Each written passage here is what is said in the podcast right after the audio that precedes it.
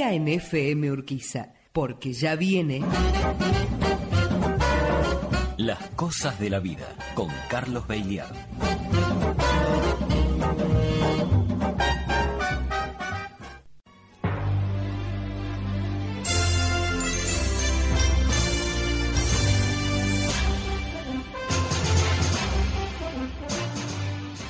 Y hoy a nuestro querido Fede Federico Verón, el director de cine y nuestro columnista, eh, está afuera, está laborando, está haciendo cine, en este caso cine comercial, pero no quiere dejar a su audiencia. Me parece bien.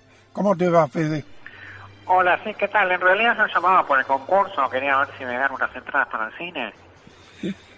Eh, haceme el favor.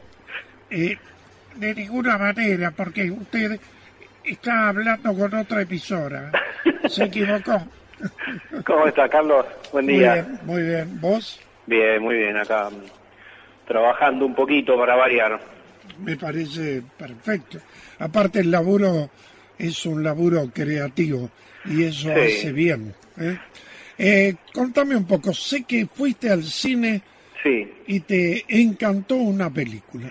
Sí, más que eso diría. Mirá, en realidad eh, fui a ver eh, Loving Vincent, la película de una película sobre Vincent Van Gogh, el pintor, Ujú. eh, ahí al Arteplex. Hacía tiempo que le había echado el ojo, pero no, viste, no, no había, siempre la había postergado, había ido a ver otras que son, tienen más, más renombre. Eh, y bueno, finalmente, mm, la verdad que las sensaciones que tuve fueron increíbles y un poco de rabia también, como decir, ¿cómo puede ser que nadie esté hablando, o poca gente esté hablando de esta película? Después cuando uno investiga un poquito ve que eh, cuando uno busca la información ve que todo el mundo también habla maravillas de la película Y hace rato que está en cartel. y hace mucho está en cartel y está durando mucho. Entonces, también un poco, Piti, mi motivo de, de mi llamado de hoy, primera vez que hacemos esto telefónicamente, Sí, eh, era más que nada, sinceramente, para que la gente no se la pierda, porque la verdad que no sé cuánto tiempo más va a durar en cartel. bueno. Eh, digo, posterguen cualquier película, incluso eh, Three Billboards, de la que hablamos la otra vez, que va a durar seguro mucho tiempo más. Seguro. Eh, y bueno, quería contar un poco mi impresión primero de la película, después si querés te doy unos datos eh, más técnicos. ¿Es documental? No, no, no, mira, la película pasa lo siguiente, a ver si, si la gente que nos escucha y, y también te convoco a vos, Piti, si, si concuerdan conmigo con estas sensaciones. Uno se sienta a ver una película en el cine, se apagan las luces, pasa el tipo que te dice que apagues el celular, qué sé yo, y de repente empieza una película con animación, ¿no? Con dibujos animados o con, en este caso, con pinturas que se animan.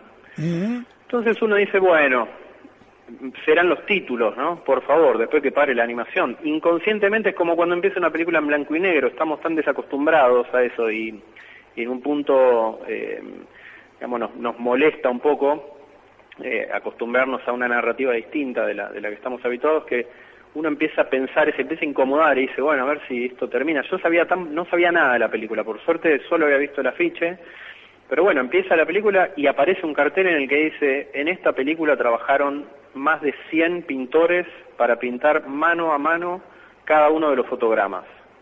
Entonces ahí uno dice, la pucha, ok, Qué bárbaro. se viene toda la película así, a ver qué pasa.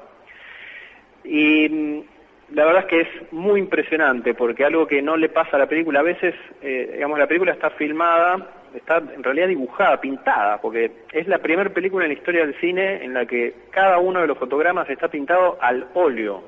Mm, O sea, literalmente trabajaron, bueno, 100, más de 100 pintores en realidad, y cada uno de los fotogramas está pintado al óleo, por lo cual tiene uno ve la textura de los pinceles, viste que el óleo es una pintura corpórea, digamos, no es como el acrílico que es, Sí. eh, o sea que tiene dimensión. Y esos fotogramas se van transformando en algo que se mueve, por supuesto. Exactamente. Ajá. Sí, eh, lo que acá hicieron es, lo que quería resaltar también es que a veces cuando suceden este tipo de técnicas un poco extremas, es un poco incómodo para mirar. No sé si, si recordás, Piti, el programa Caloy en su tinta, Desde ya. el desde Gran ya. Caloy. Bueno, esta película eh, seguramente hubiera sido nombrada por él y hubiera, él hubiera dedicado un, un rato largo. Claro. Y, y en su programa había muchos cortos de animación en los que había muchas técnicas y a uno por ahí con el tiempo le empieza a, molestar o se cansa. Bueno, esta película tiene una fluidez eh, deliciosa, la verdad, y además tiene una serie de condimentos técnicos que la hacen eh, muy, pero muy agradable de ver e incluso uno no, no quiere que termine. El sonido es espectacular, la música es espectacular, eh, y me, me, atrevo a decir esto con total, eh, sin, sin miedo, las actuaciones son espectaculares y la fotografía es espectacular. a ver, eh, por un lado tenemos el pincel de 100 pintores y por otro lado hay actores y hay algún tipo de trama, de, de argumento. Completamente. No, están por separado los actores y el pincel, ¿eh? En realidad, ahora, ahora te cuento un poco la técnica que usaron, pero eh, sí, lo último que me faltaba nombrarte en realidad, que es lo que soporta todo esto y hace que sea un viaje más que placentero a la película y muy lejos de ser algo incómodo, es el guion. Yo creo que tiene un guion espectacular la película. Sin eh, develar demasiado, como siempre acostumbramos, eh, acá se trata un poco, habrás no, eh, oído nombrar o leído las cartas a Teo, las famosas cartas que Van Gogh le fue escribiendo a su hermano durante toda su vida. Sí, señor. Sí. Claro, y que después fueron por, eh, fueron recopiladas por la esposa de Teo, por, por su cuñada, digamos, y fue publicado en forma de libro, que es un poco lo que hace las veces de su biografía. Entonces, la trama de esta película, que digamos al principio de la película uno ya se da cuenta de que va a ir, es, hay una última carta perdida que fue enviada por él luego de su muerte. Recordemos que él se suicidó a los 37 años, muy joven. Y hay una última carta que él envía y que no llega a destinatario, y que es eh, la historia del hijo del cartero de Van Gogh, que era un gran amigo de él, porque lo veía todos los días. Van Gogh le mandaba todos los días una carta a su hermano. Entonces, de hecho, invertía mucho dinero con el, en el correo. Y el cartero, digamos, toda la gente que lo conocía muy íntimamente a Vincent, la verdad que lo, lo amaba mucho. El resto de la gente lo espantaba un poco porque él era una persona muy particular, obviamente. Era, raro.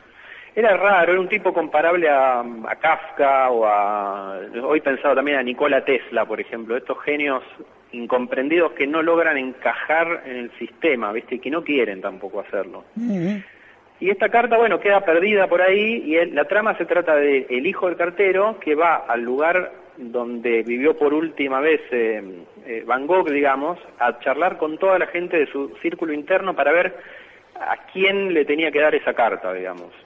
Y, ahí empieza una especie de investigación policial espectacular, que es lo que a uno lo engancha mucho de la historia, y se olvida, yo por momentos, eh, y va a ver la gente cuando la vaya a ver, se olvidan completamente que están viendo pinturas animadas, porque la trama es, muy importante y tiene un, gancho policial de investigación espectacular. Qué bueno.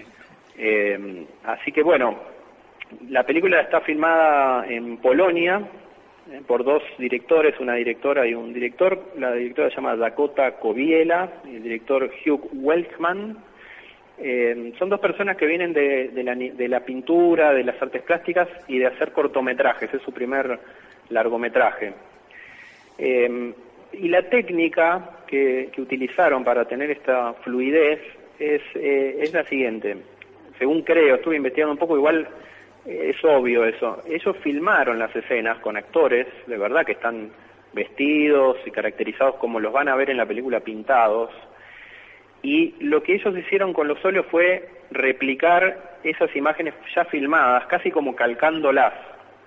¿Entiende? Sí. Entonces, de esta manera uno puede tener, puede ver eh, detalles en los ojos, ¿viste? Cuando alguien, por ejemplo, está se emociona y, y, se le llenan los ojos de lágrimas, pero no termina de llorar. Bueno, sutilezas de ese estilo, muy chiquitas y muy grandes de actuación a la vez, eh, y la fluidez en los movimientos, toda esa cosa no está librada a la imaginación del pintor. A ver eh, si entiendo. a ver si entiendo. cada uno de los personajes que son filmados están después superpuestos por el óleo o no? Exactamente. Sí, ah. por lo menos eh, en sus formas básicas y en su manera de moverse, la manera de fluir los movimientos. Que eso, digamos, por otro lado, en, la, en el otro área, digamos, de la industria comercial lo hace una computadora hoy en día. Se hace la captura de movimiento, de hecho hay Seguro. archivos Sí, sí.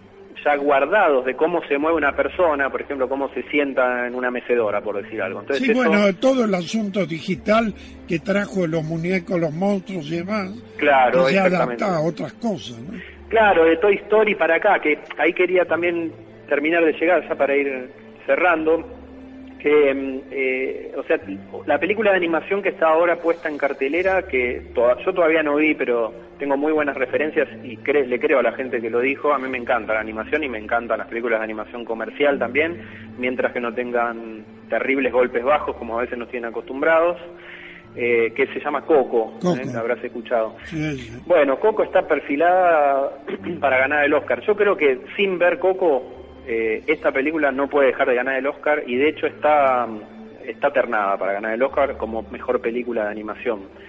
¿Y por qué digo que no puede no ganar? Porque es la primera vez que se hace una cosa así. Es una película que duró seis años su realización, y es una película que ilumina por todos lados, más allá que uno la pase bien un rato, va a salir del cine con la sensación de que vio toda la obra de Van Gogh sin haberlo visto. Y además de conocer un poco su historia, la biografía está todo concentrado. A mí, qué sé yo, mi acercamiento a Van Gogh fue, no sé a vos cómo te pasó, Piti, pero el mío fue a través de, primero de alguno de sus cuadros, eh, después escuché lo de las cartas al hermano, leí alguna cosa y demás. Bueno, Sí. cuando uno va a ver esta película, más allá de- del tema policial que se plantea y demás, que es espectacular y que es real, eh, uno se va de ahí diciendo, bueno, me comí una píldora de Van Gogh. o sea, uno sabe, va a tener una idea clara de, de su obra porque cada uno de los fotogramas además remite a uno de sus cuadros, obviamente. Ahí, cuando uno conoce un poco la obra y si vuelve a ver esta película se va a dar cuenta que en Qué tal escena, cuando entra al bar, eh, en- hay un momento en el que si congela la película, eso es uno de los cuadros de Van Gogh. Y así toda la película. Qué bueno, qué bueno, qué bien lo explicaste. Bueno, eh, obviamente yo no la vi, así que como arrancó la semana, veo que ya quedan unos cuantos días para poder verla. La estaré viendo y la semana que viene te felicitaré. ¿eh? Dale, no te lo pierdas, te lo recomiendo fuertemente a vos y a todo el mundo. Y si quieren, que entren a la página, por ejemplo, de la película, que también es una experiencia muy linda. Eh, ponen lovingvincent.com, hay una página en inglés y una en castellano, y ahí están los detalles de cómo se filmó, hay algunos pedacitos de la película, hay algunas fotos de detrás de la escena. Eh, el músico, por ejemplo, mira, alguna coincidencia, Piti, es, es el mismo que, hizo, que hace la música de Black Mirror, la serie esta británica que nombré tantas veces. Sí, sí, sí. Así que mm, una grata coincidencia. Bueno, eh, genial. Así que ha venido una, una recomendación y vos vas a tener que decirme quién es el director de Kill Bill y de Pulp Fiction, porque ya estamos terminando el programa y como vos lo sabés, cerramos así el juego. Bueno, pero puedo pasar a buscar unas entradas después. Sí, querido, Perfecto. siempre. ¿Cómo Bueno, el director es Quentin Tarantino. no? Muy bien, Carlito Tarantino. Exactamente. Quentin, gracias, que tremendo. tenga buen laburo allí. ¿eh? Bueno, muchas gracias, Piti. Un abrazo Como para vos y para Horacio. Ahí nos vemos. Como siempre, muy claro, muy, muy lindo lo que contaste. Federico. Verón.